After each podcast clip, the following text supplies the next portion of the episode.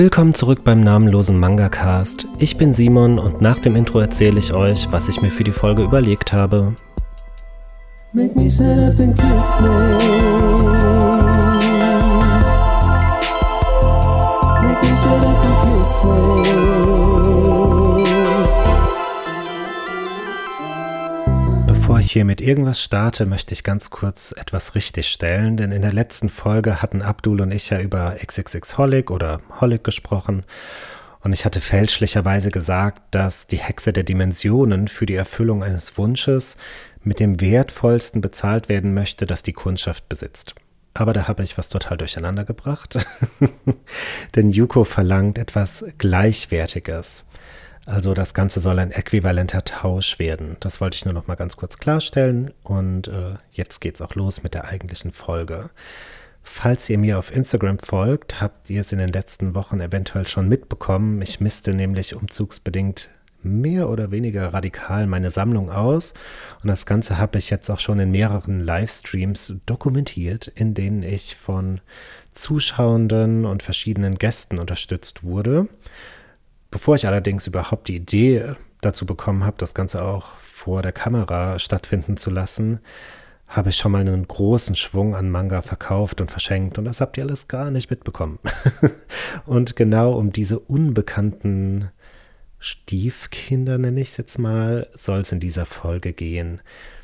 Ebenso um die Reihen, bei denen ich mir jetzt nicht so sicher war und über deren Verschwinden und Ausmisten ich nochmal ein paar Nächte schlafen wollte. Und was letztendlich bleiben durfte, packe ich dann auch noch ans Ende dieser Folge.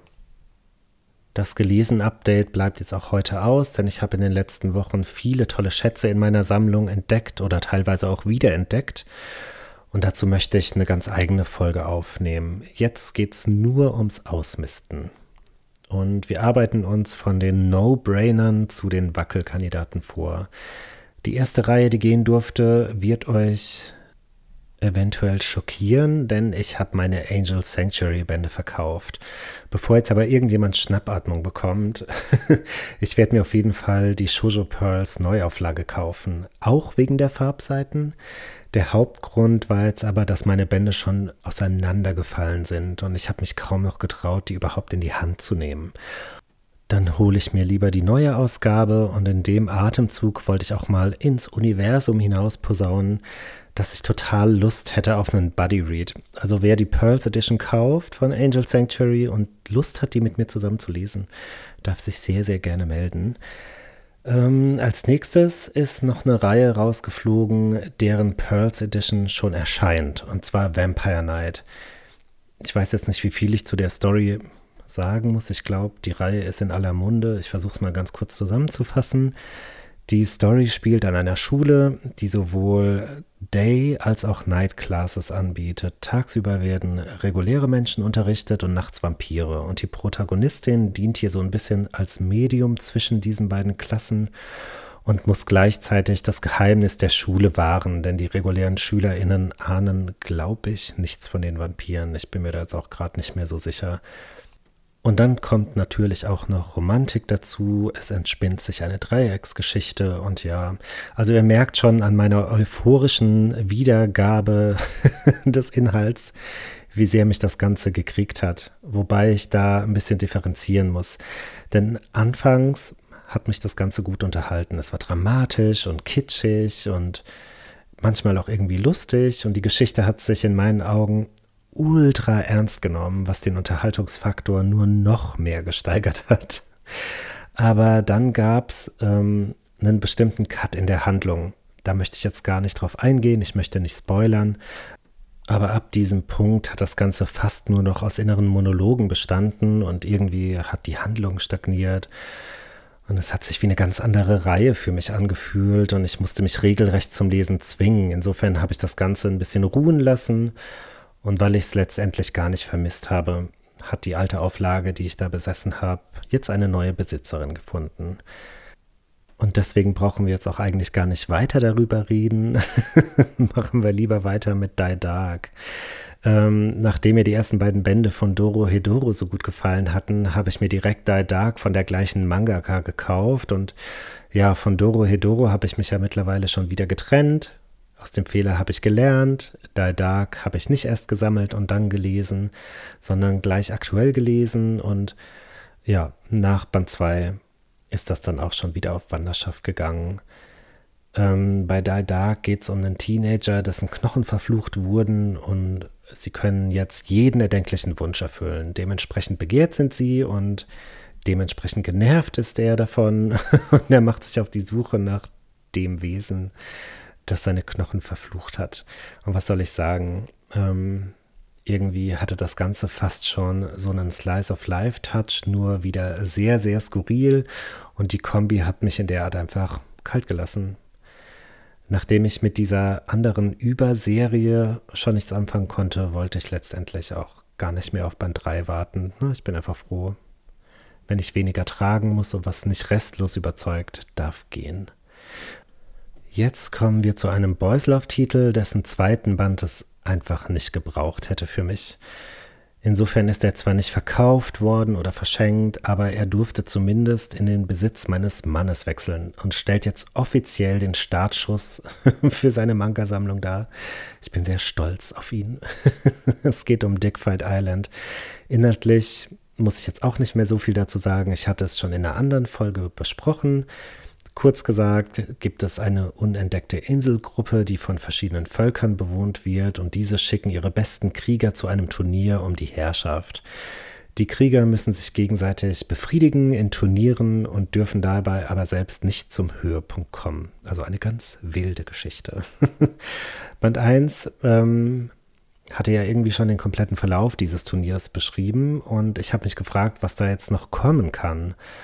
Und nach Band 2 weiß ich eigentlich nichts Wichtiges in meinen Augen. Band 2 hat sich wie so eine Zusatzstory gelesen und von denen bin ich häufig kein Fan. Wenn sie in regulären Manga-Reihen als Bonus ans Ende von Bänden angehängt werden, überspringe ich die in der Regel und dann lese ich sie erst nach dem Ende der kompletten Reihe mehr oder weniger halbherzig, weil sie mich schnell ansonsten aus dem eigentlichen Lesefluss bringen.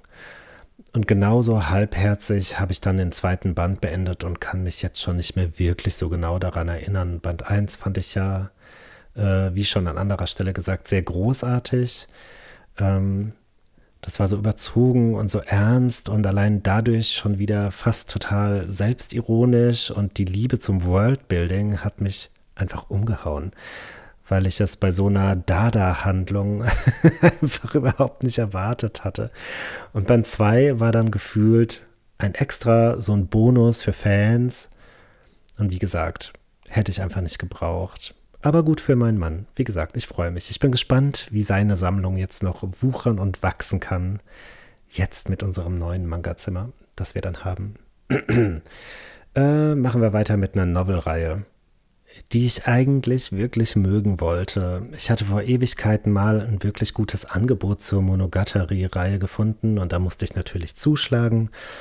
Und begonnen habe ich mit Bake Monogatari, da gibt es ja auch die Manga-Adaption, die jetzt bei Tokyo Pop erscheint.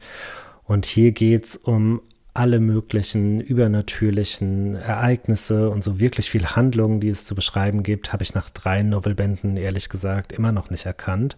Was nicht heißen soll, dass es an und für sich schlecht ist. Das Ganze ist sehr, sehr introspektiv geschrieben und wenn es mal keine inneren Monologe gibt, wird durch unterschiedlich intensive Dialoge so ein gutes Gespür für die Charakterdynamiken entwickelt und irgendwie liest sich das Ganze wie eine Therapiesitzung ist wirklich, wirklich interessant, aber mir fehlt einfach die Zeit dafür. Und die, die Reihe ist so unglaublich lang und besteht aus den verschiedensten Teilen mit den verschiedensten Stimmungen und es ist ultra komplex und fordernd.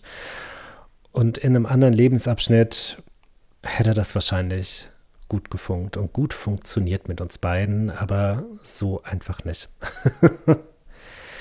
ähm, ich habe nicht die Zeit und nicht den Kopf dafür und diese ganzen Bände möchte ich dann auch nicht mitschleppen. Naja, sollte ich mal wieder Lust bekommen auf diese Geschichte, greife ich wahrscheinlich erstmal zum Manga oder ich schaue mir den Anime an. Da kann ich zumindest durch den Backe Monogatari-Teil sehr schnell durch. Naja, kommen wir jetzt lieber zum ersten Wackelkandidat auf der Liste. Tiara. Das ist eine Manhwa-Reihe bei Tokyopop erschienen und von der Frau gezeichnet, die auch unter anderem Demon Diaries veröffentlicht hat. Und Tiara spielt in einer fiktiven Welt, in der die Menschen in verschiedene Klassen eingeteilt sind. Elan und Prashian, also Pöbel und Adel, und der Adel besitzt hier noch magische Fähigkeiten. Und nun kommt es dazu, dass unsere Protagonistin, eine Elan, ähm, die als sogenanntes Pet gehalten wurde, an eine hochrangige königliche Adelsschule kommt und sich dort behaupten muss. Und natürlich ist das Ganze noch sehr viel tiefer und komplexer, als man einfach erwartet. Und Tiara, das ist so eine ganz, ganz tragische, unerwiderte Liebe von mir. also ich besitze alle Bände und ich habe sie in kürzester Zeit verschlungen ach, es liest sich irgendwie so frisch und unverbraucht und flüssig und schnell und gut und die Charaktere habe ich alle ins Herz geschlossen und ich wollte dieses Universum eigentlich gar nicht mehr verlassen. Und dann hat Tokyo Pop die Reihe nicht mehr fortgeführt. Und dann saß ich da und kenne die Gründe dafür tatsächlich gar nicht so genau, aber ich muss sie ja auch gar nicht wirklich kennen, denn so oder so, ich kann einfach nicht weiterlesen. Und darum habe ich mich nach langem Überlegen schweren Herzens von Tiara getrennt. Ich würde sie nämlich einfach nicht mehr lesen, weil ich gar nicht mehr an den Punkt kommen möchte, wissen zu wollen, wie es weitergeht. Ja. Und vom nächsten Band habe ich mich letztendlich auch schweren Herzens getrennt, obwohl ich das Ursprungsmaterial so gut fand. Und zwar geht es um die Manhwa-Adaption von Grandmaster of Demonic Cultivation. Das ist ja eine ganz komplexe und mystische Geschichte über Wiedergeburt und Schuld und Magie und ach, ich lieb's. Also in Novelform funktioniert das unglaublich gut für mich. Und der Comic-Version fehlt in meinen Augen einfach der komplette Zauber. Es kam für mich nicht die gleiche Stimmung auf wie beim Lesen der Novels und es hat sich alles irgendwie so, so klein und so unbedeutend und so, ich weiß nicht, so regulär und normal angefühlt. Ich kann es gar nicht genau in Worte fassen, aber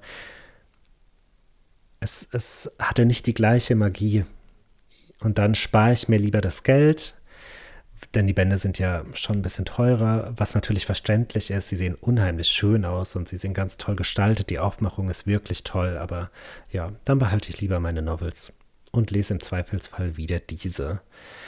Ähm, geht ja heute richtig schnell hier. Geht's direkt weiter zu den nächsten beiden Reihen die auf dem Vielleicht-Stapel gelandet sind vorerst und von denen ich mich dann auch letztendlich gar nicht trennen wollte. Den Anfang macht Sayuki Reload. Ich bin ja ein riesiger Fan der Mangaka. Ich finde ihre Zeichnungen unheimlich toll. Die haben so einen gewissen grunchigen 90er Goth-Flair. Das sind ganz abgemagerte Kerle, die ständig rauchen. Alles ist irgendwie dreckig und dunkel. Ach, ich lieb's. Ja, und dann kann sie dazu halt auch noch packende, abgründige, spannende Geschichten erzählen. Und Sayuki ist so eine Lieblingsreihe von ihr. Ähm, doch leider hat der Manga in Japan während der Veröffentlichung den Verlag gewechselt und Carlsen hat dann wohl die Lizenz nach diesem Wechsel nicht mehr bekommen oder vielleicht lief die Reihe auch gar nicht so gut, dann wollten sie die Lizenz vielleicht nicht haben, keine Ahnung. Ähm, insofern erzählt Sayuki nur die halbe Geschichte.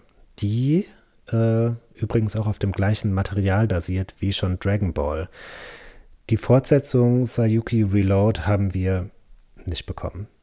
Aber im englischsprachigen Raum sind die Bände erschienen. Natürlich total vergriffen, ist ja schon eine Weile her. Und aus unerfindlichen Gründen hatte ich Glück, habe die ersten fünf Bände bekommen und seitdem nichts mehr. Und das ist bestimmt schon zwei Jahre her. Ja, und von unvollständigen Reihen wollte ich mich ja eigentlich trennen.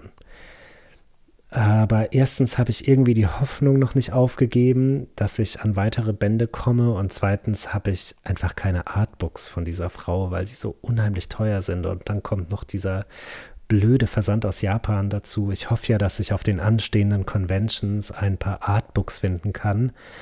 Naja, aber das ist ein anderes Thema. Äh, jedenfalls blätter ich einfach gerne in diesem Manga herum und genieße das Artwork und Allein deswegen durfte Sayuki Reload bleiben. So, und jetzt kommen wir noch zum ultimativen Sorgenkind der Sammlung. Das ist eine Reihe, die mich von Beginn an begeistert hat, gefühlt aber irgendwie ansonsten niemand und daher ist auch seit Jahren kein neuer Band erschienen. Über die Gründe schweige ich mich mal aus. Also ich kenne sie nicht wirklich, ich kann mir nur denken, woran es liegt. Ja, so, so schwierig dürfte das wohl nicht sein zu erkennen, aber ist jetzt auch egal. Die Rede ist von Dreamland, das ist ein Schonenabenteuer aus Frankreich. Und hier geht es um einen Schüler, der seine Angst vor Feuer in seinen Albträumen verarbeitet und tatsächlich sogar irgendwann besiegen kann. Und dadurch bekommt er die Fähigkeit, aktiv zu träumen und dabei Feuer zu kontrollieren. Ähm, die Träume der Menschen scheinen in einer sehr komplexen Parallelwelt stattzufinden. Also die sind genauso real wie unsere wache Realität. Das Ganze nennt sich Dreamland und unser Protagonist hat zudem auch noch die Möglichkeit, in dieser Welt seinen Herzenswunsch zu erfüllen. Und so wechselt die Handlung immer zwischen der Wachrealität, so nenne ich das jetzt einfach mal, und Dreamland. Und er trifft immer neue Weggefährten in beiden Realitäten und und ja, sie versuchen dann sämtlichen Aufgaben gerecht zu werden, die beide Realitäten für sie bereithalten. Und was soll ich sagen? Dreamland ist einfach toll. Das ist natürlich nicht perfekt, aber es fühlt sich so an wie, wie ein ungeschliffener Rohdiamant, der immer feiner wird mit jedem Band. Und es gibt sicher störende Aspekte, aber der Mangaka hat so viel Herzblut investiert und das merkt man wirklich jeder Seite an. Er hat mit Dreamland eine total skurrile und bizarre Welt geschaffen und seiner Kreativität werden gar keine Grenzen gesetzt. Wirklich alles ist möglich und wirklich alles ist in diesem Manga auch wirklich möglich. und nach Band 18 war dann einfach Schluss in Deutschland. Und es hätte nur noch einen Band gebraucht, um den aktuellen Arc noch abzuschließen. Aber ja, wie auch bei Tiara war und bin ich etwas frustriert, aber im Gegensatz zu Tiara ist das Original nicht in Korea entstanden, sondern in Frankreich. Dementsprechend sind die Originalbände auf Französisch erhältlich. Und äh, ja, Französisch sollte ich lernen können. Also ich mache ja immer meine Witze darüber, dass ich als Schüler irgendwie dachte, als ich die Wahl hatte, dritte Fremdsprache, Altgriechisch oder Französisch, äh, was denkt sich da ein Siebtklässler? Natürlich, hm, ich sollte Altgriechisch wählen, denn das ist eine einmalige Chance. Ja, keine Ahnung, wie dieser Gedanke in mein Hirn kam. Letztendlich konnte ich aber einiges an Französisch auch nebenbei noch irgendwie aufschnappen, weil natürlich dann die halbe Stufe nur noch, oder was heißt die halbe Stufe, es waren ja fast alle, die Französisch gewählt hatten. Sie haben jedenfalls nur noch Französisch miteinander geredet und dann, ja, kriegt man vieles mit. Und lesen ist tatsächlich mehr oder weniger möglich. Ähm, ich kann mir vieles ableiten. Sprechen kann ich die Sprache niemals und den Anspruch habe ich auch gar nicht an mich, aber ähm, Lesen ist tatsächlich weniger das Problem. Und ich nehme jetzt einfach mal Dreamland als, als Chance, meine Kenntnisse auszubauen. Und ich bin guter Dinge und schwer motiviert und eventuell auch etwas verblendet, wenn ich sage, dass ich die Reihe sicher sehr, sehr bald im Original weiterlesen kann und wirklich alles verstehen kann. äh, ja, das wäre es jetzt jedenfalls auch schon mit der kleinen Ausmistfolge. Ich weiß, sie ist etwas kurz geraten, aber zwei Jobs und ein Umzug, das muss ich so ehrlich gesagt nicht nochmal stemmen, sobald. ich bin froh, dass ich jetzt hier nach Mitternacht noch die Zeit gefunden habe, die paar Minuten gefunden habe, eine kleine Folge zusammenzuschustern es ist die letzte Folge vor dem Umzug. Danach gibt es wieder längere Folgen, versprochen. Ähm, wie gesagt, werde ich die verborgenen Schätze meines Manga-Regals wahrscheinlich in der nächsten Folge durchkauen. Und die Auflistung, die spare ich mir für heute auch, denn irgendwie passt das nicht wirklich zum Thema. Was aber immer passt, ist die Erinnerung. Doch bitte mal Chihaya Furu eine Chance zu geben. Die Reihe ist wundervoll und würde sie bei uns erscheinen, würde sie definitiv niemand ausmisten. Die würde in keinem Ausmist-Video, in keinem Ausmist-Blog-Eintrag, in keiner Ausmist-Instagram-Story oder sonst wo vorkommen. eBay Kleinanzeigen wäre, wäre eine Wüste für Chihaya Furu-Fans, die günstig an Gebrauchtbände kommen wollen, weil sie so gut ist. Da bin ich mir ganz, ganz sicher. Also schaut rein. Den Anime gibt's auf Crunchyroll. Die Bände gibt's bei Kindle Unlimited. Könnt ihr es noch hören? Wahrscheinlich nicht. Es ist mir egal. Ich werde es immer wieder sagen. in diesem Sinne hören wir uns eventuell in 14 Tagen wieder. Und ihr macht euch bis dahin bitte die Zeit, die ihr braucht. Tschüss. Make me shut up and kiss me. Make me shut up and kiss me.